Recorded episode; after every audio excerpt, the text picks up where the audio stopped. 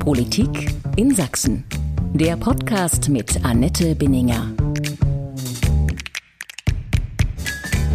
Sachsen steckt fest. Seit Wochen steigen die Infektionszahlen. Täglich müssen Intensivpatienten aus den Krankenhäusern verlegt werden. Das Impfen kommt erst langsam, viel zu langsam wieder in Gang. Corona im zweiten Pandemiewinter 2021 hat Sachsen fest im Griff. Das gilt auch für die Schulen. Ich bin Annette Binninger, Politikchefin von sächsische.de und Sächsische Zeitung. Herzlich willkommen zu einer neuen Folge meines Podcasts Politik in Sachsen. Tja, die Corona-Lage in Sachsen ist alarmierend, sie ist bedrückend, so wenige Wochen vor Weihnachten ganz besonders. Die Infektionszahlen sind nahezu explodiert, vor allem der wichtigste Indikator, die Belegung der Krankenhausbetten, ist katastrophal. Ein totaler Lockdown scheint für viele unausweichlich zu sein. Viele fürchten ihn, viele sind wütend, dass er nicht schon längst begonnen hat. Und mittendrin fragen sich tausende Eltern, wie es nun weitergeht in den Kitas und an den Schulen. Vor allem, wie lange werden sie noch offen sein? Fragen über Fragen und die soll mir heute Sachsens Kultusminister Christian Piwatz beantworten. Herzlich willkommen im Dachcafé der Sächsischen Zeitung. Ich freue mich, dass Sie da sind, Herr Piwatz. Hallo. Und weil es um das Thema Schulen geht, ist diesmal in dieser Runde auch meine Kollegin Andrea Schave wieder dabei. Sie ist die bildungspolitische Expertin von sächsische.de. Hallo Andrea, schön, dass du dabei bist. Hallo. Herr Piwatz, Sie waren am 14. Juli, ich habe das extra nochmal nachgeguckt, zum ersten Mal zu Gast in meinem Podcast Politik in Sachsen. Damals war die Corona-Lage ganz entspannt und eine ganz andere als heute. Niemand wollte damals mehr etwas davon hören. Die Inzidenzen waren niedrig, alles schien vorüber. Damals sorgten sich aber viele, dass wir nach einem erneuten Sommer des Leichtzins, wie viele die Sommermonate 2020 bezeichnet hatten, weil es versäumt wurde, Vorbereitungen für den dann sehr harten Corona-Winter zu treffen, wiederholen könnte. Wenn ich mir die Entwicklung in diesen Wochen anschaue, Herr Piwatz, dann ist eigentlich genau das auch wieder in diesem Jahr eingetreten. Ja, also ich glaube, rückblickend betrachtet äh, haben wir uns insofern in einer etwas trügerischen Sicherheit gewogen, weil wir gedacht haben, dass die Impfung an sich, aber auch die Impfquote ausreicht, die kommende vierte Welle, wo immer klar war, dass sie kommen wird, ähm, in ihren ähm, Auswirkungen zu begrenzen. Und beides ist ja in der Form nicht eingetreten. Einerseits ist deutlich geworden, dass die Impfquote viel zu niedrig ist, um wirklich eine äh, extrem bremsende Wirkung zu haben. Und zum anderen haben wir eben auch feststellen müssen, dass Impfung zwar sehr wirkungsvoll vor schweren Verläufen schützt, und ähm, die Geimpften weit überwiegend nicht das Problem in den Krankenhäusern sind, dass aber trotzdem Geimpfte ähm, am Infektionsgeschehen teilnehmen. In welchem Ausmaß, da sind sich auch die, die Wissenschaftler noch nicht einig. Aber die, die Erkenntnis, wie wir mit dem Thema Impfstatus in einer gerade erst noch sehr frischen Pandemie umgehen, die kommt eben jetzt auch so ein Stück weit durch, Stichwort Boosterimpfungen. Und insofern kann man dort sagen, ja, wir haben das ähm, ähm, falsch an der Stelle eingeschätzt. Ähm, aber umgekehrt, es gab keine Erfahrungswerte. Die, äh, die dann nachgeliefert wurden im Oktober aus Israel, haben das ja dann ähm, sehr deutlich gemacht, dass die Boosterimpfung zwingend notwendig ist, ähm, nach Möglichkeit rund um die sechs Monate, vielleicht auch schon ein bisschen eher.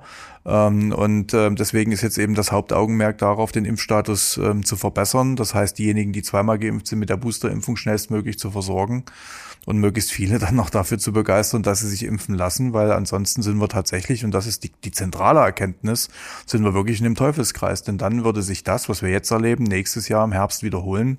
Und das, äh, glaube ich, ist äh, dann für alle unerträglich. Aber es war ja schon im September, eigentlich waren die Warnungen sehr deutlich von den Virologen, Epidemiologen wollte sie da niemand hören. Und das trifft ja nicht nur auf Sachsen zu, es war ja auch deutschlandweit der Fall. Auch die Bundesregierung hat sich offenbar völlig verschätzt und dann kam die Wahlproblematik und die noch Regierung, die alte Regierung und noch nicht Regierung dazu. Ähm, warum ist damals nicht auch nur irgendwie erkennbar ein wenig an Vorbereitung gelaufen, auch nicht in Sachsen? Ja, die Vorbereitungen sind ja schon gelaufen. Äh, wenn ich dran erinnere, dass wir ähm, ja eine Corona-Schutzverordnung lange, Jahr, äh, lange Monate in Kraft hatten, die ja mit Vorwarnstufe und Überlastungsstufe ja klare Grenzen aufgezeigt hat und ähm, die äh, ja jetzt nochmal durch die Dynamik sich nochmal ein bisschen anders darstellt. Aber wir haben ja eigentlich ein relativ klares Regime auch in Sachsen gehabt, äh, wie wir mit der Situation umgehen. Ich glaube, das zentrale Problem ist, kann man jetzt Vorwürfe an die Politik machen, aber sind wir doch mal ehrlich, das hat uns doch alle betroffen. Wir alle haben gehofft, es gibt eine Lösung, wie wir rauskommen aus dieser Pandemie. Und diese Lösung schien für uns alle die Impfung zu sein. Deswegen haben sich auch sehr, sehr viele in relativ kurzer Zeit impfen lassen. Ähm, im, Im Frühjahr, wenn ich mich noch dran erinnere, als die Termine so knapp waren, als es dort Ärger um die ganze ähm, ähm, Durchführung gegeben hat. Und wir hatten damit eben wirklich die, die Erwartung verbunden mit der Impfung, die wir flächendeckend jedem anbieten haben wir eine gute Chance, die Pandemie wirklich so klein zu halten, dass sie nicht mehr zum Problem wird. Und das in Verbindung auch mit der Frage, dass wir eben nach ähm, sechs Monaten nochmal eine dritte Impfung durchführen müssen, um den Impfstatus nochmal deutlich zu intensivieren. Das hat insgesamt dazu geführt, dass man geglaubt hat, dass diese vierte Welle, die kommt, nicht mehr so groß ist ähm, und man sie beherrschen kann. Und das ist jetzt die zentrale Erkenntnis, dass das nicht eingetreten ist. Ganz im Gegenteil. Äh, wir müssen beim Impfen noch, noch weiter nachlegen, damit wir eben nicht wieder in so eine Situation kommen. Äh, die Impfungen sind ja schön und gut, aber das würde ja für die Schulen äh, jetzt nicht so einen riesen Unterschied machen, weil Kinder ja nicht geimpft werden können oder beziehungsweise erst ab jetzt empfohlen wird, Kinder zu impfen. Haben Sie sich denn genug darauf vorbereitet, die Schulen ähm, zu schützen? Das ist ähm, ja immer eine, eine spannende Frage, wie man Schulen schützen kann. Äh, man kann Schulen ähm, am wirkungsvollsten schützen, indem man die Kinder außen vor lässt, indem man keinen Schulbetrieb macht. Nur dann hat man das Gebäude geschützt, aber nicht das äh, Bildungssystem an sich. Ähm, die Maßnahmen, die möglich gewesen sind, haben wir umgesetzt. Wenn ich daran denke, dass ähm, Schülerinnen und Schüler ab Klassenstufe 5 bei uns über zahlreiche Stunden des Tages komplett Maske tragen indem wir klare Hygienekonzepte an den Schulen haben, indem wir äh, Schülerinnen und Schüler als einzige Bevölkerungsgruppe seriell testen, im Moment dreimal die Woche um da einen bestmöglichen Schutz, eine bestmögliche Frühwarnung vor Infektionen zu ermöglichen. Das ist alles an der Stelle passiert. Die Frage ist, was hätte es denn noch obendrauf bedurft? Ähm, und da fallen dann eben nur die Dinge ein, wo wir aber klar auch in den Zeiten von Lockdown beziehungsweise dann teilweise Schulöffnung ja schlechte Erfahrungen gemacht haben. Stichwort Wechselunterricht, wo ich dann auch noch zusätzlich die Abstände einhalten könnte. Ähm, da ist ja aber das ganz klare, die ganz klare Rückmeldung einerseits auch von Schülerinnen und Schülern, auch von, von Bildungswissenschaftlern, dass das nicht den Erfolg bringt wie eine, eine dauerhafte Präsenz und zum anderen uns auch die Lehrerinnen und Lehrer ganz deutlich schildern, äh, Wechselunterricht über eine lange Zeit ist mit zusätzlichen Belastungen, mit zusätzlicher Arbeitsbelastung verbunden, so dass wir ja bewusst versucht haben, diesen Weg auch nicht zu gehen. Das ist die Ultima Ratio, die uns vor Schulschließungen noch bleibt, ja. Ähm, aber dauerhaft darauf sich einzustellen, wäre aus meiner Sicht der falsche Schritt gewesen. Insofern haben wir viele Möglichkeiten ergriffen, auch wesentlich mehr als in vielen anderen Teilen unserer Gesellschaft, die Schülerinnen und Schüler tragen da seit Monaten dazu bei, dass ähm, wir uns an die Regeln halten können. Ähm, und äh, insofern glaube ich schon, dass der, der Schulbetrieb, so wie wir ihn durchführen, ähm, ähm, vergleichsweise noch sicher ist, wenngleich, und das will ich auch ganz deutlich sagen, natürlich ähm, die Zahlen, die wir jetzt außerhalb von Schule erleben, auch erhebliche Auswirkungen auf das schulische Leben hat. Und äh, wir dort eben ja auch die entsprechenden Zahlen jetzt auch an den Schulen selber feststellen. Auf die Zahlen haben wir auch nochmal geschaut. Äh, die waren im vergangenen Winter, als dann auch der Lockdown begann, bei einer Inzidenz in Sachsen von 400, 600. So haben wir uns bewegt. Jetzt sind wir bei doppelt bis dreimal so viel. Ähm, wie lange können da die Schulen wirklich noch offen bleiben? Naja, die, die zentrale Erkenntnis ja auch aus dem, dem letzten Winter, aus dem letzten Frühjahr ist ja gewesen, ähm, dass die, die Folgen äh, von Schulschließungen bei Kindern äh, bei Weiben die Folgen von Corona bei Kindern übersteigen. Und das ist ja immer die, die, ähm, die Diskussion, der Spagat in der Entscheidung, für was entscheidet man sich. Natürlich Infektionsschutz, Gesundheitsschutz auch an Schulen ist eminent wichtig in dieser Pandemie. Umgekehrt müssen eben die Interessen der Kinder und Jugendlichen, die jetzt auch das Bundesverfassungsgericht nochmal sehr deutlich artikuliert hat, äh, und bestärkt hat, äh, müssen eben auch in den Blick genommen werden. Und deswegen haben wir auch aus den Erfahrungen des, des letzten Winters und Frühjahrs gesagt, die Schulen bleiben offen. Und jetzt vielleicht weitergedacht, das war ja eigentlich auch der, der ursprüngliche Satz, sie schließen als letztes. Und ähm, dem Grundsatz fühle ich mich weiterhin auch verpflichtet, auch weil ich weiß, was derzeit gerade an den Schulen, auch aufgrund der Situation, an, an Arbeit geleistet wird, um diesen Schulbetrieb aufrechtzuerhalten, was Schulleiterinnen und Schulleiter leisten, Lehrerinnen und Lehrer und wenn wir die Kitas mit hineinnehmen, auch die Erzieherinnen und Erzieher. Und das machen sie vor allen Dingen, um den Kindern, um den Jugendlichen so viel Bildung, so viel Betreuung wie möglich, aber auch so viel soziale Kontakte, wie es in dieser Zeit geht, so viel Alltag und Normalität wie möglich ähm, dann wirklich zu ermöglichen. Aber mehr als 300 Schulen sind ja bereits zu. Das heißt, der Unterricht wird auch immer schwieriger. Auch dort, äh, wo Schule zu ist, findet er zum Teil statt oder sehr schwierig statt. Äh, wie schätzen Sie die Lage ein? Wie lange wird das noch weitergehen und wann werden auch so viele Schulen geschlossen sein, dass es eigentlich keinen Sinn mehr macht. Also die, die ganz aktuellen Zahlen ähm, ähm von mit Stand gestern Abend äh, haben wir 76 Schulen im Freistaat Sachsen, die komplett geschlossen sind, 231, die teilweise geschlossen sind. Das heißt, dass dort einzelne Klassen in die häusliche Lernzeit gegeben wurden. Ähm, wenn man das im, im Kontext von 1400 circa ähm, äh, Schulen in öffentlicher ähm, Trägerschaft im Freistaat sieht, sieht man, ähm, dass der überwiegende Anteil offen ist. Und das ist der Punkt. Natürlich ist jede einzelne Schulschließung eine, eine, eine schwere ähm, äh, Maßnahme, ähm, die wir aber treffen, um einerseits das Infektionsgeschehen an der Schule zu unterbinden ähm, und dort wieder für Ruhe zu sorgen, dass wir die Schule auch nach einer gewissen Zeit wieder öffnen können. Und andererseits stellt es halt sicher, dass die anderen Schulen eben weiterhin offen sind, dass sie weiterhin die Angebote unterbreiten. Und das halte ich halt für den besseren Weg, als pauschal alle äh, flächendeckend zu schließen, auch wenn äh, in einzelnen äh, überhaupt keine Fälle vorhanden sind. Klar ist, dass das äh, immense Infektionsgeschehen in unserer Gesamtgesellschaft macht vor Schulen nicht halt und spiegelt sich auch in Schulen wieder. Wir können hier mit den seriellen Testungen dreimal die Woche äh, mit schnellen Entscheidungen durch uns als Kultusministerium binnen eines Tages in Rücksprache vor allen Dingen mit den Schulleitungen ähm, schnelle Entscheidungen treffen, um ein weiteres Ausbreiten zu unterbinden, um Schulen dann aber eben auch wieder nach einer bestimmten Zeit ans Netz zu nehmen. Und so der gerne immer berichtet, welche Schulen überall geschlossen wurden, dass aber beispielsweise jetzt am Montag eine ganze Vielzahl von Schulen wieder geöffnet haben, wieder ganz regulären Unterricht anbieten, das gehört eben auch in dieser schwierigen Situation zur Wahrheit dazu. Nun äh, drängt ja Ihr Parteikollege und Ministerpräsident Michael Kretschmer ähm, seit Tagen auf äh, schärfere Maßnahmen und schließt auch Kita- und Schulschließungen nicht mehr aus. Wie lange können Sie sich denn noch wehren? Wir sind nicht in der Situation, dass wir uns hier gegenseitig ähm, bekämpfen, dass ich mich wehren müsste, sondern wir versuchen gemeinsam Entscheidungen zu treffen, die aus unserer Sicht verantwortbar sind. Und natürlich treibt ihn genauso wie mich die Zahl in den Krankenhäusern um. Die Frage, wann wir wirklich in die absolute Überlast gehen ähm, und keine Betten mehr frei sind. Ähm, und ähm, dort ist dann natürlich klar, dass die der, die, der gesamte Umfang der Gesellschaft ähm, das verhindern muss mit den entsprechenden Maßnahmen.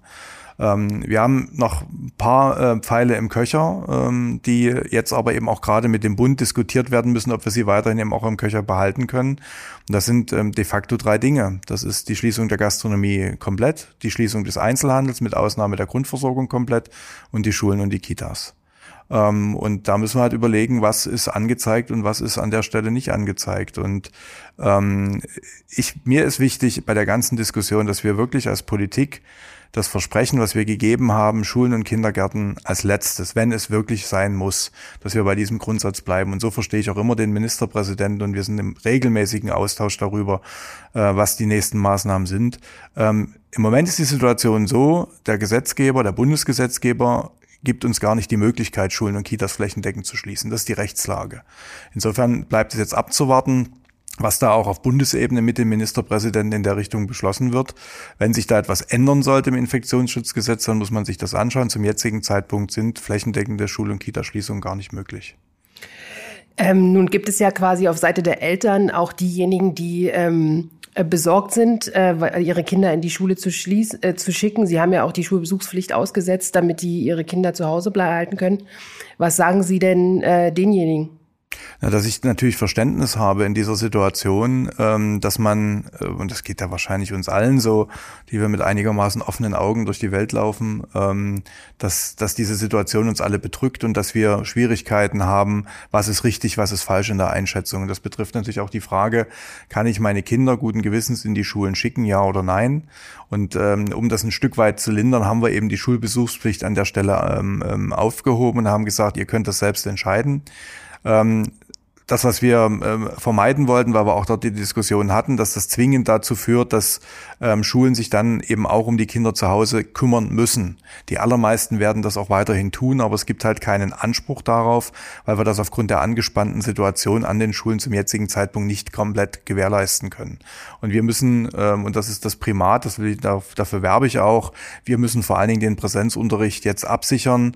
Ähm, Corona ist das eine, wir sind mitten in der Erkältungssaison, das heißt auch die ganzen normalen krankheitsbedingten Ausfälle bei Lehrerinnen und Lehrern, die wir jedes Jahr haben, kommen jetzt natürlich obendrauf. Das heißt, die äh, Personalsituation ist teilweise angespannt, teilweise sogar überspannt.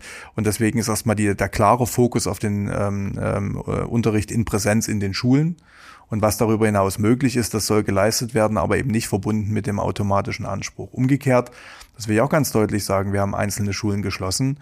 Wir haben auch dagegen äh, Klageverfahren gehabt, wo also Eltern unsere Entscheidung, das ist ihr gutes Recht, ähm, ähm, beklagt haben und gesagt haben, hier ist nicht hinreichend abgewogen worden. Zum Glück äh, bislang die Gerichte haben unsere Entscheidung gehalten. Aber da sieht man, in welchem Spannungsfeld wir uns auch bewegen zwischen denen, die sehr vorsichtig sind, nachvollziehbar und diejenigen, die sagen, ich will, dass die Schule offen bleibt, ich will mein Kind auf jeden Fall dorthin schicken ähm, und Staat äh, gewährleistet, dass das auch weiterhin möglich ist. Und das versuchen wir wirklich tagtäglich mit den Einzelfallentscheidungen dem Ganzen immer wieder gerecht zu werden. Sie haben ja in Ihrer ganzen Strategie zur Corona-Bekämpfung immer darauf äh, gesetzt, dass die Schulen keine Pandemietreiber sind, sondern dass die Kinder und Jugendlichen äh, die Infektion aus ihrem familiären Inf Umfeld in die Schulen tragen und dort dann sich der Virus weiter verbreitet. Bleiben Sie dabei? Also ich bin ähm, dort kein, kein Fachmann, sondern ich habe mich immer auch auf die Stellungnahmen, insbesondere der Fachgesellschaften äh, von ähm, Infektiologen, gerade von Kinderinfektiologen verlassen, die das auch weiterhin so bestätigen. Was aber auch ganz klar ist, und ähm, da muss man auch nur mit den Wissenschaftlern hier in Sachsen sprechen, ähm, wenn wir so ein extremes Infektionsgeschehen in der Gesamtgesellschaft haben, mit den hohen Zahlen, wie wir sie tagtäglich momentan in Sachsen uns anschauen müssen, dann macht das logischerweise vor Schulen nicht halt. Dann sind die Einträge von außen da, in Größe Größenordnungen. Bestes Beispiel, nach den Herbstferien sind die Zahlen geradezu durch die Decke gegangen. Da können es die Schulen nicht gewesen sein. Umgekehrt ist natürlich auch klar, wenn ich so ein hohes Infektionsgeschehen von außen habe, wird es auch Weitergaben innerhalb der Schule geben. Das ist gar nicht mehr auszuschließen. Und wir haben diese Fälle gehabt, schon in den vorangegangenen Wellen, jetzt auch wieder, wo es wirklich einzelne Schulen gibt, wo es ein sehr starkes ähm, Ausbreitungsgeschehen gegeben hat, wo sehr wahrscheinlich auch innerhalb der Schule die Ausbreitung stattgefunden hat. Und da ist es ja dann eben wichtig, sehr, sehr schnell zu reagieren. Und wir sind dort deutlich schneller als die Gesundheitsämter, indem wir eben binnen von 24 Stunden, wenn die Zahlen bei uns gemeldet sind, das ist ja ein Online-Portal, das heißt, wir sehen quasi minutengenau, wie die Infektionslage nach den Testergebnissen an den einzelnen Schulen sind. Und binnen von 24 Stunden können wir reagieren und können sagen, diese Schule geht vom Netz, damit wir dort erstmal einen, einen Break reinwerfen, die Infektionen erstmal an der Schule nicht weitergehen können. Und das hat eben dazu geführt, am Anfang, gerade nach den äh, Herbst Herbstferien relativ viele Vollschließungen, weil eben große Fallzahlen aufgetreten sind. Mittlerweile geht die Tendenz ähm, ganz klar in Richtung nur noch Teilschließungen. Das sieht man auch an, den, an den Zahlenverläufen, äh, wo man also merkt, dass auch das System, was wir anwenden, zwar bei immer noch insgesamt recht hohen Zahlen, das muss man ganz klar sagen, aber trotzdem offensichtlich Wirkung zeigt und wir dort auch ähm, Schulbetrieb mit den Maßnahmen ähm, sicherer gestalten können. Sie haben gerade gesagt, es gibt nur noch wenige Pfeile im Köcher gegen die Pandemie jetzt momentan. Äh, die Schulen, Kindergärten an letzter Stelle. Ähm, trotzdem noch mal die Frage, auch wenn wir vorhin schon zum Teil darüber gesprochen haben, wie können Kinder und auch Lehrer und Erzieher besser geschützt werden? Es gibt verschiedene Vorschläge, da waren Sie sehr skeptisch auch im Sommer noch. Wie stehen Sie zum Beispiel jetzt dazu? Lehrerverbände, Gewerkschaften fordern immer noch Luftfilter einzubauen, CO2-Ampeln. Haben Sie da Ihre Meinung ein bisschen geändert, die, vor allen Dingen die Skepsis gegenüber Luftfiltern? Nein, weil ja sich die, die Erkenntnislage nicht geändert hat. Ähm, die Erkenntnislage, und das hat ja auch mit dem Thema CO2-Ampeln zu tun, die CO2-Ampel weist ja nur darauf hin, du hast schlechte Luft in deinem Zimmer, mach mal die Fenster auf. Das ist ja der ganze Sinn einer CO2-Ampel losgelöst von Corona, was auch durchaus sinnvoll ist. Ähm, und solange weiterhin auch die klare Erkenntnis bleibt bei den mobilen Luftfiltern, ich muss das immer noch mal betonen, ähm, dass äh, mobile Luftfilter eine Wirkung haben, dass die aber in etwa vergleichbar sind mit einem sinnvoll und gut durchgeführten äh, Lüftungsregime, Stoßlüften. Ähm, solange das so ist, wird es schwierig sein, dort zu sagen, der Luftfilter verbessert es. Ähm, wir haben jetzt gerade ja das Programm aufgelegt, 15 Millionen für Sachsen. Das ist ja mit dem Bund abgestimmt, nur für bestimmte ähm, ähm, äh, Klassenräume, die schlecht belüftbar sind. Ähm, das war ja auch die Vorgabe des Bundes. Wir haben zum jetzigen Stand von den 15 Millionen Anträge im Wert von 3,7 Millionen äh, vorliegen. Äh, das sind ungefähr so 1200 Geräte, vielleicht auch noch ein bisschen mehr, die da angeschafft werden. Das zeigt auch, dass das ähm, auch von den Trägern vor Ort nur Verhalten angenommen wird wo wir perspektivisch, aber das wird uns jetzt nicht in der, in der Akutphase helfen, sicherlich hin müssen, ist die Frage von stationären Luftanlagen oder Luftreinigungsanlagen. Also diejenigen, die auch losgelöst von Corona dafür sorgen, dass wir an den Schulen ähm, besseres Klima in den Klassenräumen haben. Darüber müssen wir reden. Darüber müssen wir mit den Schulträgern reden, wenn es um Neubau, um Generalsanierung geht. Das ist nicht billig, sondern das kostet dann nochmal richtig zusätzliches Geld und wir müssen dann gemeinsam ähm, Träger mit dem Freistaat, vielleicht auch mit dem Bund darüber sprechen, wie wir diese Anlagen dann gezielter unterstützen können, weil das wirklich eine nachhaltige Verbesserung der Situation wäre und es eben nicht nur vor Corona und anderen Viren schützt, sondern eben auch das wirkliche Lernklima im wörtlichen Sinne verbessert. Ich würde aber trotzdem noch mal gern zu den Luftfiltern nachfragen. Bayern hat da ziemlich rangeklotzt, was diese Luftfiltereinrichtung angeht. Hat da schon, äh, glaube ich, 200 Millionen äh, auch investiert, um da sozusagen die Schulen auszustatten.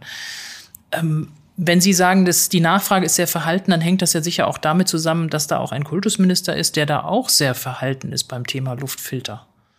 Naja, also ich habe immer erlebt, ähm, es ist ja eine, Aufgabe der, der Schulträger und der Kita-Träger zu entscheiden, wie sie ihre Geräte ähm, einsetzen oder auch nicht, dass da die Meinung eines ähm, Kultusministers und Landespolitikers erstmal nicht so das Vordringliche ist, sondern die wissen schon aus eigener Expertise, ähm, wie, wie sie mit der Situation umgehen. Wir kriegen umgekehrt aber eben auch von den kommunalen Trägern gespiegelt, dass sie die Auffassung des Umweltbundesamtes, das ist ja nicht meine, dass ich mir da jetzt meine Meinung gebildet habe und das vertrete, sondern es ist ja äh, die Meinung des Umweltbundesamtes, dass da durchaus etwas dran ist und man sich immer die Frage stellen muss, wenn ich eine, eine Summe X in die Hand nehme, um diese Geräte anzuschaffen, welche Wirkung ist damit verbunden? Die kann im Einzelfall da sein, das ist unbestritten, aber es gibt durchaus andere Möglichkeiten, wie man denselben Effekt erzielt und solange ist es halt problematisch. Wo wir uns einig sind alle miteinander, deswegen bin ich vorhin drauf eingegangen, ist das Thema der stationären äh, äh, Anlagen, weil die tatsächlich nachhaltig dafür sorgen, dass sich die Raumqualität äh, deutlich verbessert und dass dort auch ein wirksamer Virenschutz gegeben ist. Die stationären Anlagen sind ja quasi ähm, mit Umbau oder, Generi oder äh, Sanierung oder Neubau der Schulen verbunden. Das hilft ihnen ja in der jetzigen Situation oder für die nächsten sechs Monate gar nichts. Äh, beziehungsweise hätten sie ja schon vor einem Jahr sagen können, wir äh, sanieren jetzt alle Schulen, äh, abgesehen davon, dass das unbezahlbar ist. Ähm, also Schulträger, Schul Schulträger können das immer schon machen. Ähm, und im Einzelfall, äh, es gibt äh, in Dresden, aber auch darüber hinaus, ähm, auch Schulen, die genau solche Systeme längst verbaut haben. Es ist immer die Frage der verfügbaren Mittel. Ähm, zunächst einmal ist das Schulträgeraufgabe. Da wissen wir alle, wie es um die kommunalen Haushalte aussieht. Und dass da eine Investition äh, immer wohl überlegt ist. Und wenn sie dann nochmal teurer wird, natürlich umso mehr diskutiert wird. Wir als Freistaat können mit Fördermitteln unterstützen. Das tun wir. Aber auch da sind die Mittel endlich. Wir haben gerade, was den Schulhausbau betrifft, momentan die Situation, dass ähm, zu den Mitteln, die uns vom Sächsischen Landtag zur Verfügung gestellt wurden, ungefähr die vierfache Anzahl an Anträgen vorliegt. Ich bin also vierfach mit dem Schulhausbauprogramm überzeichnet und damit ist natürlich klar, dass auch bestimmte Dinge nicht äh, unterstützt werden können, wo es dann auch wiederum für die Kommune schwierig ist zu sagen, stemme ich jetzt diese große Investition ja oder nein? Und das meine ich ja, das ist ein Punkt, der hilft uns jetzt in der akuten Phase nicht, aber wir müssen uns auch da zusammensetzen, was sind denn die Erwartungen an Schulgebäude in der Zukunft, wo wir früher über Raumgrößen gesprochen haben, wo wir in letzter Zeit drüber gesprochen haben, auch zusätzliche Möglichkeiten ähm, äh, für äh, Schulassistenzpersonal vorzuhalten, Stichwort Schulassistenten, Schulsozialarbeiter, dass die Möglichkeiten haben, sich in den, in den Schulen ähm, ähm, auszubreiten, mit den Schülern zu arbeiten, wird jetzt auch zukünftig die Frage sicherlich dazu kommen, wie ist es denn um das Raumklima bestellt? Welche Möglichkeiten haben wir, um das insgesamt zu verbessern, was dann eben auch eine Verbesserung beim Schutz vor Corona oder anderen Viren wäre? Nach, dem, nach der Vorstellung der Eltern ähm, würde ja kurzfristig helfen, wenn sie in jedes Klassenzimmer ein Luftfilter stellen. Dafür ist die Förderung ja aber gar nicht vorgesehen. Also das, die Förderung des Bundes, wo das Geld herkommt, ähm, ist ja nur auf sehr wenige Räume beschränkt, die nicht belüftbar sind. Was wahrscheinlich auch dazu führt, dass nur drei Millionen Euro von 15 aufgerufen sind. Das wird sicherlich ein Grund sein. Ähm, das äh, haben wir auch immer so gesehen, dass ähm, auch hier die Vorgabe des Bundes dazu führt, dass nicht so viel Geld abfließen wird. Aber nochmal, die Frage ist, ähm, und das können gerne andere Fachleute auch nochmal beleuchten, ob tatsächlich der Luftfilter, wenn ich ihn ins, äh, ins äh, Klassenzimmer stelle, automatisch zu einer Verbesserung führt. Ähm, und da gibt es durchaus Widerstreit. Er führt vielleicht auch zu einer, zu einer emotionalen Beruhigung, wenn man weiß, dass das Gerät dort ist. Aber die Frage ist halt, ähm, hilft es tatsächlich wirklich, die Virenlast so zu, zu senken, dass dann man von einem komplett sicheren Schulbetrieb ausgehen kann? Und nach all dem, was mir an Erkenntnissen zur Verfügung steht, mag es in Einzelfällen dazu beitragen, aber es wird nicht unser Problem lösen. Der Landesschülerrat hat ja zum, für mehr Schutz von Schülern und Lehrern ähm, äh, durchgängigen äh, Wechselunterricht in allen Schu weiterführenden Schulen vorgeschlagen. Äh, Sie, also auch mit Bauchschmerzen, Sie sind da jetzt auch nicht begeistert von dieser Idee, ähm, aber einfach aus Mangel an Alternativen. Warum ist das keine Option für Sie? Also, äh, um das klar zu sagen, es ist eine Option. Bevor man flächendeckend schließt, muss man über Wechselunterricht nachdenken. Es gibt für mich zwei Dinge, die, die äh, ich dort ähm, mahnend in den Raum stellen will. Das eine hatte ich äh, ganz am Anfang auch schon mal gesagt, die klare Rückmeldung von den Schulen, aber teilweise auch von den Schülern aus den Erfahrungen des letzten Frühjahrs, ähm, dass Wechselunterricht über einen längeren Zeitraum ganz, ganz schwer zu bewerkstelligen ist. Also für Lehrerinnen und Lehrer ist es vielfach doppelte Arbeit, weil man beide Gruppen, die, die an der Schule sind und die, die zu Hause sind, ja trotzdem weiterhin betreuen muss mit Aufgabenversorgung und dergleichen mehr. Ähm, und dass es aber auch für Schüler schwierig ist, weil sie eben aus einem aus ihrem Alltag, aus ihrem normalen Rhythmus, aus ihren Gewohnheiten gerissen sind. Wir haben das ja äh, ganz deutlich, wenn man, wenn man Professor Rösner zum Beispiel zuhört hier aus Dresden, äh, äh, hört, was das mit den Kindern macht, wenn sie nicht mehr ihre regulären sozialen Kontakte haben. Und im Wechselunterricht heißt es ja, ich sehe die Hälfte meiner Klassenkameraden nicht mehr. Und deswegen haben wir uns immer, äh, als, haben wir uns immer dagegen ausgesprochen, allzu schnell in diesen Wechselunterricht zu gehen. Das ist übrigens auch innerhalb der Kultusministerkonferenz durch die Bank weg, egal welche politische Färbung meine Kolleginnen und Kollegen haben, eine klare Erkenntnis, der Wechselunterricht gerade über den längeren Zeitraum äh, verschärft eher noch die Probleme im sozialen Bereich und er bringt bildungspolitisch nicht allzu viel oder, oder bildungstechnisch im Sinne von Vermittlung von Lernstoff relativ wenig. Und das zweite Argument, ähm, auch aus den Erfahrungen des letzten Winters, als wir ja auch schon mal vor der Situation waren, einen kurzen Lockdown zu machen und danach in der Hoffnung oder die Hoffnung hatten, dass es schneller geht. Als wir die Schülerinnen und Schüler damals vor Weihnachten mit den geschlossenen Schulen quasi nach Hause geschickt haben, hat das für einige Schüler bedeutet, dass sie das nächste Mal ihre Schule Mitte März gesehen haben. Und in den Wechselunterricht oder in eine geschlossene Schule geht man relativ schnell. Ich habe aber große Sorge, wann die Einrichtungen wieder öffnen können. Und deswegen, man kann mir das ähm, vorwerfen, aber ich bin dort emotional an der Stelle auch, deswegen kämpfe ich so dafür, dass wir so lange wie möglich die Schulen offen halten, ähm, weil ich Sorge habe, dass sich das nochmal wiederholt, weil dann immer wieder auch gute Gründe da sind, die Schulen eben nicht zu öffnen. Und ähm, das mag jetzt ähm, vielleicht ein eher politisches Argument sein, aber das treibt mich um, dass wir nicht nochmal in so eine Situation kommen wie vor einem Jahr. Dann muss ich aber doch nochmal nachfragen, wenn Sie sagen, das verstehe ich und das ist auch nachvollziehbar, den letzten Pfeil, den wollen wir auch wirklich zuletzt schießen. Dann müssten Sie aber ein Interesse daran haben, dass die beiden anderen Pfeile, die letzten vom Köcher, doch möglichst bald geschossen werden sollten, um die Situation so zu verbessern, dass man den dritten nicht mehr abschießen muss. Ja, das ist genau die Frage, vor der wir jetzt stehen. Sind diese Pfeile nötig oder sind sie nicht nötig? Ähm, und ähm, deswegen hat es ja auch jetzt am, am Montag diese Runde beim, mit dem Ministerpräsidenten gegeben, um mal so eine Zwischenbilanz zu ziehen. Äh, wirkt das schon? Professor Brockmann hat deutlich gesagt, ja, man sieht bei den Kontakten, es geht nach unten. Die Frage ist nur, reicht es aus? Und ähm, dadurch, dass wir jetzt ohnehin in unseren Entscheidungen äh, durch die Bundesvorgaben ein Stück weit eingeschränkt sind, muss ich das einerseits klären. Das gibt aber uns, sagen wir mal, diese Woche noch die Gelegenheit, auch genau hinzuschauen, hat das Auswirkungen äh, auf die Inzidenzzahlen und dann weiterführend auf die äh, Belegungszahlen in den Krankenhäusern, wo wir ja wissen, dass die immer 10 bis 14 Tage hinterherhängen, um dann eben zu sagen, hat es schon gereicht oder hat es nicht gereicht. Und deswegen ist es, glaube ich, richtig, dass wir dann auch in der kommenden Woche die Entscheidung treffen, äh, hoffentlich dann auch auf einer Grundlage, wo wir wissen, wie es in Berlin weitergeht. Ähm, was ist jetzt notwendig? Muss nochmal verschärft werden, ja oder nein? Und die Frage werden wir uns spätestens Anfang nächster Woche dann final stellen müssen. Das ist aber eine ganz schön harte Notbremsung dann, weil es ist ja jetzt absehbar, das sagt auch Professor Albrecht von der Uniklinik Dresden, dass sie eben diese Überlast auf den Krankenhäusern, die sie jetzt schon haben, dass die sich nochmal potenzieren wird. 200, 300 Intensivbetten fehlen definitiv in den nächsten zehn Tagen schon.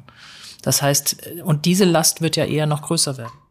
Ja, aber das ist ja ähm, das Thema, ähm, dass wir diesen Komplett-Lockdown, wie er jetzt in Rede steht, ja momentan gesetzlich gar nicht durchführen können. Mhm. Das Infektionsschutzgesetz gibt uns jetzt nicht die Möglichkeit. Und insofern ähm, sind wir jetzt auch ein Stück weit ähm, an der Stelle nicht zwingend Passagier, aber müssen warten auf das, was jetzt in Berlin entschieden wird. Und da ist ja zumindest, äh, auch wenn ich die Ergebnisse der gestrigen Schalte der Ministerpräsident mit der Kanzlerin äh, mir so ansehe, ist ja eine gewaltige Bewegung drin. Wo die hingeht, weiß ich zum jetzigen Zeitpunkt nicht. Aber möglicherweise äh, gibt es den Ländern die Möglichkeit wieder, dann diese Entscheidungen zu treffen, um eben äh, diese absolute Überlastung an den Krankenhäusern ähm, zu vermeiden, beziehungsweise es zumindest so abzupuffern, dass es handelbar ist. Lassen Sie uns nochmal zu dem Thema Schutz in den Schulen für die Kinder, für die Lehrer, Erzieher und so weiter, auch an den Kitas zurückgehen. Es gibt ja, wenn man jetzt äh, versucht, auch hier selbst in der Landeshauptstadt Dresden Schnelltests zu kaufen, erhebliche Schwierigkeiten, weil die permanent ausverkauft sind. Gibt es noch genügend Testkits für die Schulen?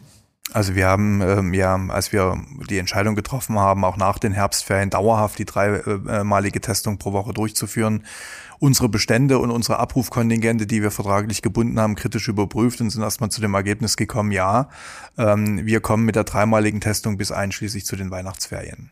Also das ist auf jeden Fall abgesichert. Wir haben gestern ähm, äh, eine Kabinettsentscheidung gehabt und auch der Haushalts- und Finanzausschuss hat bereits zugestimmt im Landtag, wofür ich sehr dankbar bin, dass wir weitere 20 Millionen Euro zur Verfügung haben, um die nächste Ausschreibung, das muss ja alles äh, ordnungsgemäß ausgeschrieben werden. Das ist ja nicht so, dass wir jetzt mal loslaufen können und bestellen jetzt irgendwo, es muss ausgeschrieben werden, da muss ein Anbieter wieder gebunden werden, dann müssen die Abrufkontingente vereinbart werden, wie viel wird da pro Woche geliefert. Ähm, aber wir haben jetzt das Geld zur Verfügung und das grüne Licht, dass wir jetzt bis einschließlich der Winterferien bestellen können. Und auch da wird sich zeigen, wir hatten äh, bei der letzten Ausschreibung natürlich die Situation, dass die Preise für die äh, Schnelltests deutlich in den Keller gegangen sind. Ähm, und wir dort ähm, auch sehr, sehr schnell darauf zugreifen konnten. Wir müssen jetzt genau schauen, sind die am, am Markt, und ich spreche hier vom Weltmarkt, sind die da überhaupt verfügbar? Einige Kollegen ähm, aus anderen Bundesländern berichten, was die haben aber andere Tests ähm, ähm, da, ähm, äh, dass sie dann teilweise jetzt schon in Probleme kommen. Und äh, ich meine, wir sind da pro Woche mit weit über einer Million Tests im Spiel, wenn es um die Schulen geht. Ähm, das heißt, das ist eine, eine ganz äh, große Nummer, ähm, die wir dort vorbereiten müssen. Wir hoffen aber, dass die nächste Ausschreibung dann auch wieder so gelingt, dass wir die nächsten Mittel ähm, dann ausgeben können, die Tests auch vorrätig sind. Aber bis zu den Weihnachtsferien ist auf jeden Fall gesichert. Wir haben natürlich auch Rückmeldungen von Eltern zum Teil auch, so wie Sie wahrscheinlich auch tausendfach das kriegen werden im Ministerium, wo mal ein Mangel herrscht, wo irgendwas nicht stimmt und passt. Äh, zum Beispiel die täglichen Tests im Hotspot Sächsische Schweiz Osterzgebirge, die wurden jetzt wieder an einigen Schulen reduziert von täglich auf dreimal wöchentlich mit der Begründung, es gebe nicht genügend Tests. Ja. Also das ist genau das, das Problem. Wir haben natürlich ähm, durchgerechnet mit den dreimaligen Tests äh, bis zu den Weihnachtsferien. Ähm, der Landkreis Sächsische Schweiz aus der Erzgebirge, ähm, auch völlig richtig, ist auf uns zugekommen, dass, dass er eine Allgemeinverfügung macht, täglich zu testen. Haben wir gesagt, ja, unterstützen wir, aber man muss realistisch sein, wir haben keine zusätzlichen Tests zur Verfügung, wir kriegen sie in der Kürze der Zeit auch nicht ran. Und deswegen war klar, dass für den Zeitraum, wo diese tägliche Testung gilt, der Landkreis selber diese Tests dann mit organisiert hat, beziehungsweise wir noch letzte Reserven dort angezapft haben. Aber wir müssen erstmal sicherstellen, dass die dreimalige Testung durchgeführt werden kann und das können wir erstmal bis zu den Weihnachtsferien. Ansonsten müssen wir sehen, dass wir auf dem Weltmarkt die entsprechenden Bestellungen auslösen können, ja. Gerade im Hinblick auf diese äh, etwas schwierige Lage am Weltmarkt mit den Tests, ähm, gibt es da Überlegungen, noch äh, wieder die Tests für die Erzieher und Erzieherinnen in Kitas äh, zentral über das Kultusministerium zu besorgen?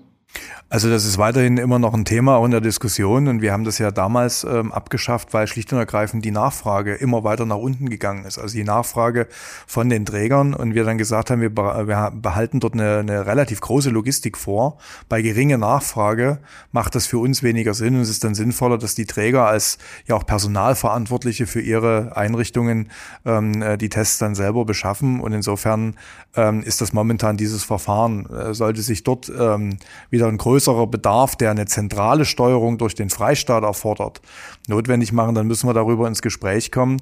Ähm, aber das Schwierige ist gerade bei den Kitas ähm, die Logistik dahinter, um sie dann in die einzelnen Einrichtungen zu verteilen.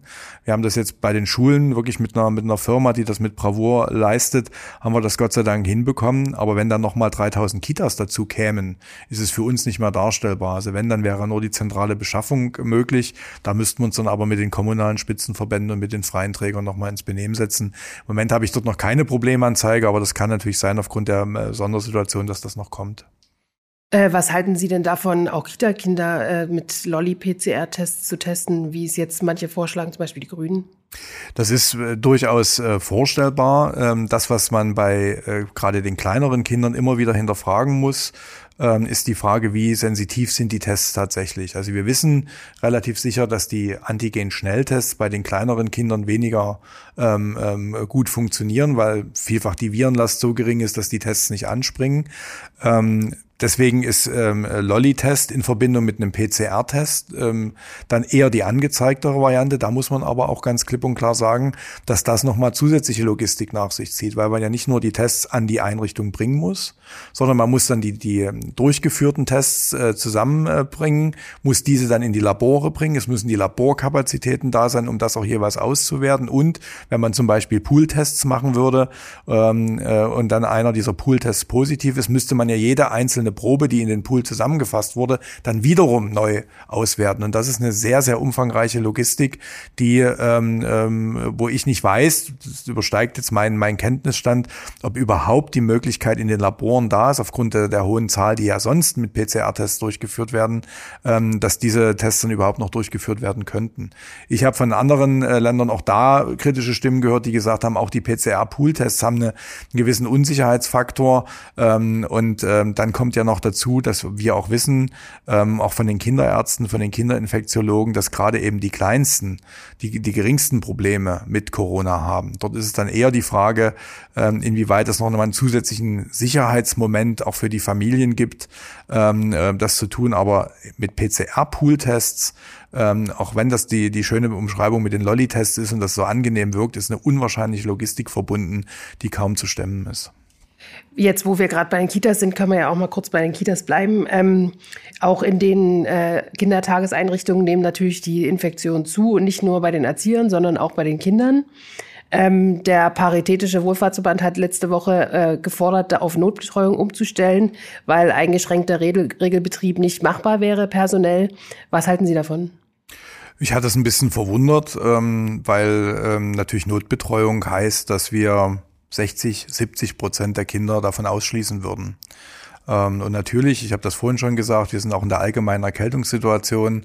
Das heißt, dass natürlich der Krankenstand ohnehin schon hoch ist. Dann kommt nochmal Corona und die Schwierigkeiten damit verbunden hinzu. Ähm, deswegen ist ja unser, unser Weg jetzt zu sagen, ähm, in den Kindertageseinrichtungen der eingeschränkte Regelbetrieb, was auch bedeutet, dass man zwingend äh, Betreuungszeit äh, reduzieren muss, um trotzdem aber einen, einen sichereren Betrieb zu machen, als wenn man äh, eben die Gruppen komplett mischt oder ähnliches, dass das die entsprechende Antwort ist. Und auch da wieder der Punkt. Ähm, gehe ich in die Notbetreuung, schließe ich eine ganze Vielzahl von Kindern aus. Das hat erhebliche Auswirkungen auf die Gesamtfamilie, nicht nur auf die Kinder selbst, die dann wiederum aus, ihrer, aus ihrem Alltag herausgerissen werden. Und dann wieder die Frage, genau wie vorhin bei den Schulen, wenn ich das einmal mache, wann gehe ich wieder in den normalen Betrieb zurück? Wann ist es denn dann opportun? Wann geht das denn?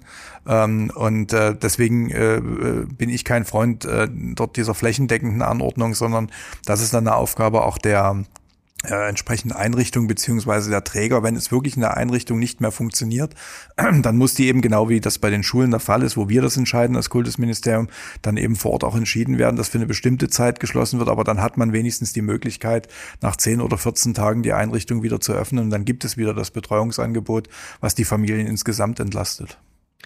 Stichwort Notbetreuung, ähm, wenn es denn, also wenn wir in dem Bild bleiben, was wir vorhin verwendet haben, wenn wir den letzten Fall abschließen und äh, Kitas und Schulen schließen, wird es ja wahrscheinlich wieder eine Notbetreuung geben. Die Liste, die da momentan ähm, für den äh, für Quarantänefälle ähm, und etc. Äh, vorhanden ist, ist sehr, sehr kurz. Da stehen nicht mal Mitarbeiter des Einzelhandels mit drauf. Würde denn diese Liste länger werden? Das, äh, also es gibt mir nochmal die Gelegenheit auch zu erklären, warum wir momentan so eine äh, ganz enge Liste haben. Das haben wir ganz bewusst gemacht und es wirklich auf die absoluten, auch nach der Gesetzesdefinition, kritische Infrastruktur konzentriert, weil es ja darum geht, mit unseren verfügten Schließungen, die nur temporär sind, die Infektionen vor Ort zu unterbinden und danach wieder einen gesicherten Schulbetrieb wieder zu ermöglichen.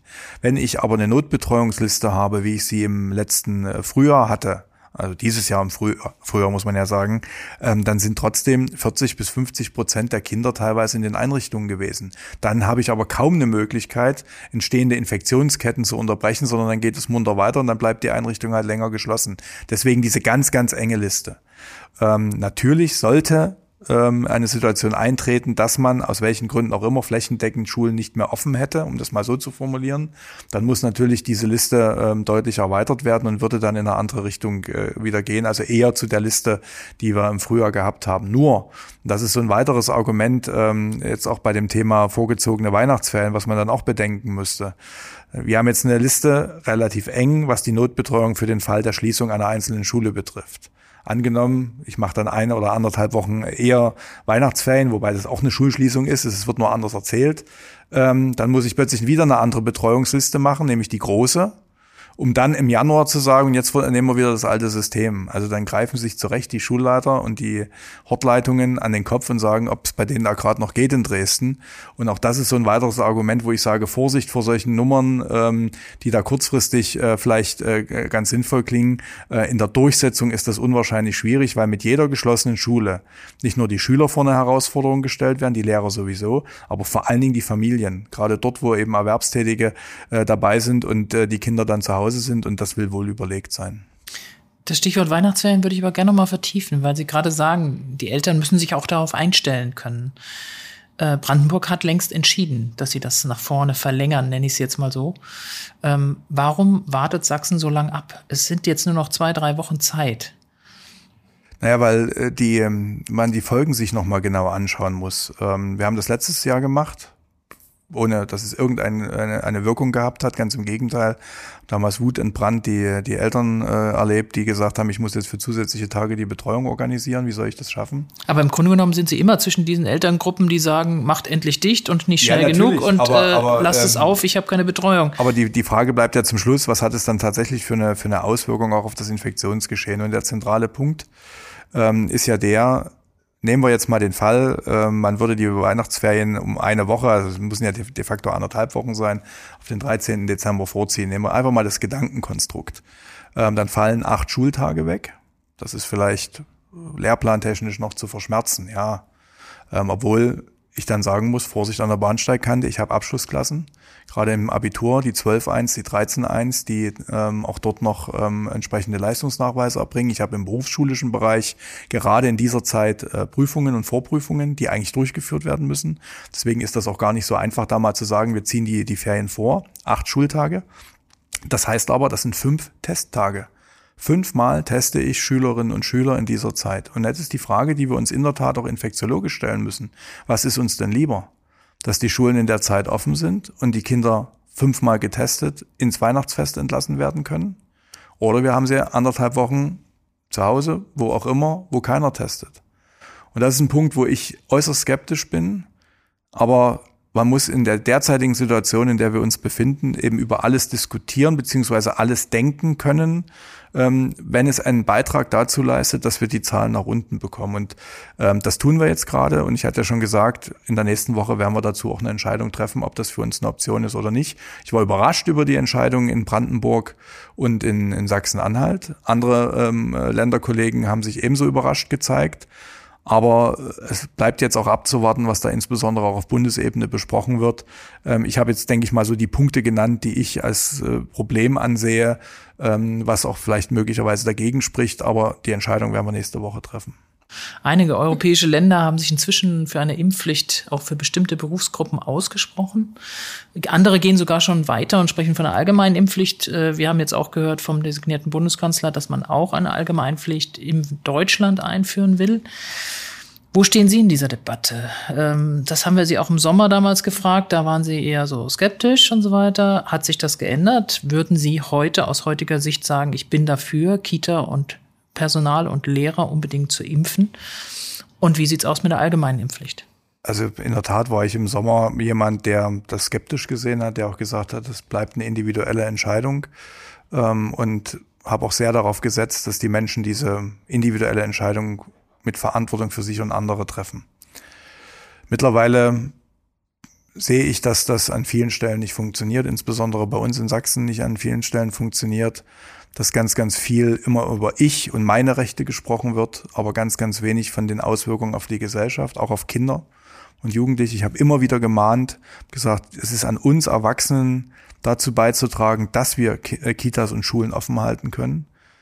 Und ich merke bei mir wirklich so eine, so eine steigende eine steigende Frustration, wenn ich die immer gleichen Argumente, die, die immer nur ich bezogen sind, höre, warum angeblich die Impfung nichts bringen würde, warum sie so gefährlich ist, ähm, ähm, die berühmten Langzeitfolgen, ähm, die es da geben soll, ähm, und wo, wo, wo man auch merkt, dass äh, Worte von Wissenschaftlern, dass die Menschen Politikern nicht glauben, damit kann, damit muss man umgehen. Das, das, das ist halt äh, so, äh, aber dass, dass, dass Wissenschaftler nicht geglaubt wird, sondern dass man irgendwelche obskuren Quellen dann nimmt, weil es angeblich doch alles ganz anders ist. Das, da merke ich, dass das etwas mit mir macht. Und ich habe das vorhin schon gesagt, wenn wir in der Impfquote nicht nach oben kommen, wenn wir nicht mehr Menschen haben, die sich äh, haben impfen lassen, werden wir im Frühjahr, vielleicht ein bisschen abgeschwächt, aber auf jeden Fall im Herbst mit der vollen Wucht wieder vor derselben Situation stehen. Und wir haben lange gebeten, wir haben äh, lange versucht zu überzeugen. Da sind sicherlich auch Fehler gemacht worden. Ähm, aber ich äh, fürchte, wenn wir nicht in den nächsten Wochen äh, eine deutliche Tendenz nach oben bekommen, werden wir über eine Impfpflicht in Deutschland, da rede ich über eine allgemeine Impfpflicht, sehr, sehr intensiv sprechen müssen, ähm, weil ansonsten wir diesen Teufelskreis nicht durchbrechen können. Die sächsische Impfkommission hat ja jetzt auch empfohlen, dass Kinder von fünf bis zwölf Jahren auch geimpft werden sollten. Auch wenn die ständige Impfkommission, alle kommen damit mittlerweile durcheinander. Ich glaube, auch das ist, wird irgendwann mal zu klären sein, ob das so sinnvoll ist, verschiedene Kommissionen auch noch ins Spiel zu bringen. Aber das ist ein anderes Thema. Halten Sie es für richtig, dass Kinder so früh auch geimpft werden? Also wenn es die medizinische Freigabe äh, für diese Impfung gibt, sollte das äh, gemacht werden. Ähm, aber äh, dort ist wirklich so ein, so ein Punkt bei den, bei den Jüngeren, sich genau anzugucken, was sind die Folgen so oder so. Ähm, und ähm, wenn man äh, jetzt Professor Berner, der uns ja an vielen Stellen beraten hat, ähm, dort erfolgt, ähm, äh, der sagt natürlich, man muss dort eben auch schauen, wie stark sind denn gerade diese Kinder in dieser Altersgruppe ähm, von schwereren Corona-Folgen betroffen, was deutlich geringer ist als dann auch bei den ähm, älteren äh, Kindern und Jugendlichen. Ähm, und insofern ähm, sehe ich es dort so, dass natürlich, wer sich dort impfen lassen will, der soll das tun. Und diese allgemeine Freigabe ist wichtig, weil sie auch Sicherheit gibt. Ähm, aber ähm, ich halte es hier nicht für angezeigt, wie wir das ja bei den Älteren gemacht haben, dann wirklich Impfkampagnen äh, zu führen ähm, und zu sagen, jetzt müssen da, muss da reihenweise durchgeimpft werden, sondern dort kommt es, glaube ich, vor allen Dingen erstmal darauf an, dass diejenigen eine Impfung bekommen, die durch Vorerkrankungen ähnliches besonders äh, gefährdet sind. Ähm, es ist gut, den Impfstoff zu haben mein Augenmerk muss eigentlich darauf liegen, erstens die Erwachsenen, dass wir dort in der Quote hochkommen und vor allen Dingen eben auch in der Altersgruppe der 12- bis 17-Jährigen, wo wir mit knapp 30 Prozent auch Schlusslicht in Deutschland sind. Wir haben andere Bundesländer, die sind bei dem Doppelten, 60 Prozent der Jugendlichen geimpft. Das führt auch dazu, dass Schulbetrieb sicherer ist und dass wir dort eher unser äh, Hauptaugenmerk drauf legen und die Kinder dort, wo es notwendig und angezeigt ist, die sollen dann auch die Impfung genauso bekommen können. Können Sie sich vorstellen, dass es Impfangebote an Kitas und Grundschulen im Freistaat gibt? Ähm, ich sage Ihnen mittlerweile ganz deutlich nein.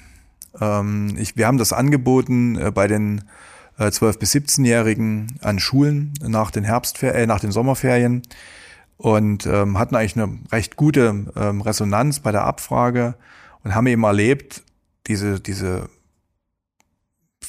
ja, Differenzen, diese Verwerfung in der Gesellschaft, dass Menschen nicht davor Halt gemacht haben, vor Schulen zu demonstrieren, dass Menschen nicht davor Halt gemacht haben, Kinder oder Jugendliche, die sich impfen lassen wollten, zu beleidigen, ähm, zu bedrohen, sie einzuschüchtern, bis hin, dass Menschen es geschafft haben, ähm, Impfteams, Impfärzte tätlich anzugreifen, ähm, wo ich sage, ähm, das ist so jenseits jeder Norm ähm, das ist so ein erbärmliches und klägliches Verhalten, ähm, dass, ähm, dass ich das nicht an den Schulen nochmal erleben will. Und wir wissen ja, dass gerade diejenigen, die wirklich äh, Hardcore-Impfgegner sind, äh, gerade was die Impfung der Kinder betrifft, nochmal ganz anders ähm, argumentieren und auch agieren werden. Und ich glaube, dass das kein guter Platz ist, so solche Auseinandersetzungen wieder an Schulen oder an Kitas zu erleben. Wichtig ist, dass die Kinderärzte, die ja wirklich auch äh, Vertrauenspersonen sind, die die Fachleute sind,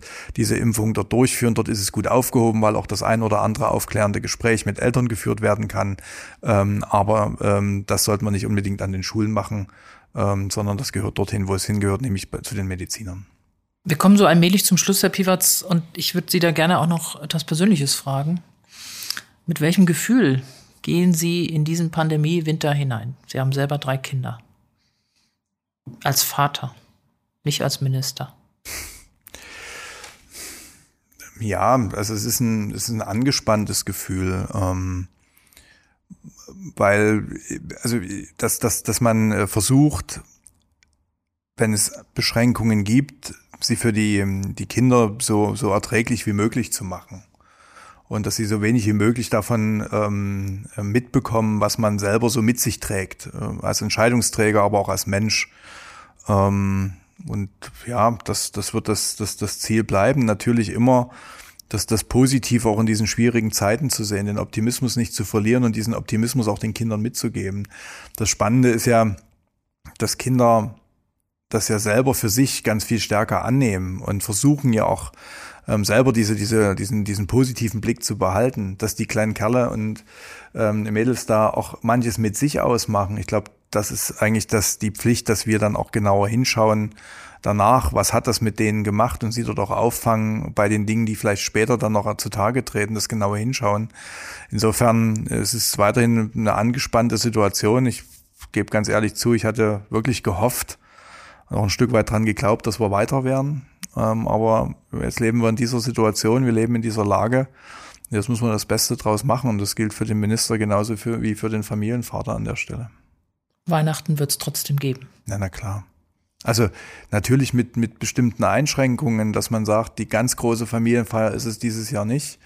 Ähm, aber wir legen eben Wert drauf, auch bei uns im, im, im, Familienkreis, dass nach Möglichkeit bis Weihnachten alle die, die es jetzt machen können, ähm, auch ihre dritte Impfung bekommen ähm, und dass wir dann sagen, wir können das auch vergleichsweise sicher miteinander gestalten. Wir müssen daran nicht so sehr dran denken und äh, Besinnlichkeit, das Miteinander, ähm, auch mal das Loslassen von diesen Alltagsproblemen, das gehört dazu. Und wenn nicht äh, zu Weihnachten, wann denn dann? Ich hoffe, Sie finden die Zeit dazu. Das war Sachsens Kultusminister Christian Piwarz im Podcast Politik in Sachsen von sächsische.de. Herr Minister, vielen Dank, dass Sie da waren. Danke Ihnen. Und auch an meine Kollegin Andrea Schave, danke auch dir für deine Expertise, für deine Fragen. Wir werden sehen, wie es weitergeht und du wirst auch weiter darüber berichten. Ja, wie geht es weiter in Sachsen in diesem Pandemiewinter? Dazu empfehle ich Ihnen auch unseren täglichen kostenlosen Newsletter Politik in Sachsen. Darin finden Sie jeden Morgen ab 5 Uhr alle wichtigen Infos aus und über Sachsen. Bleiben Sie gut informiert und vor allem bleiben Sie gesund. Wir hören uns wieder. Bis dahin, herzlichst, Annette Binninger.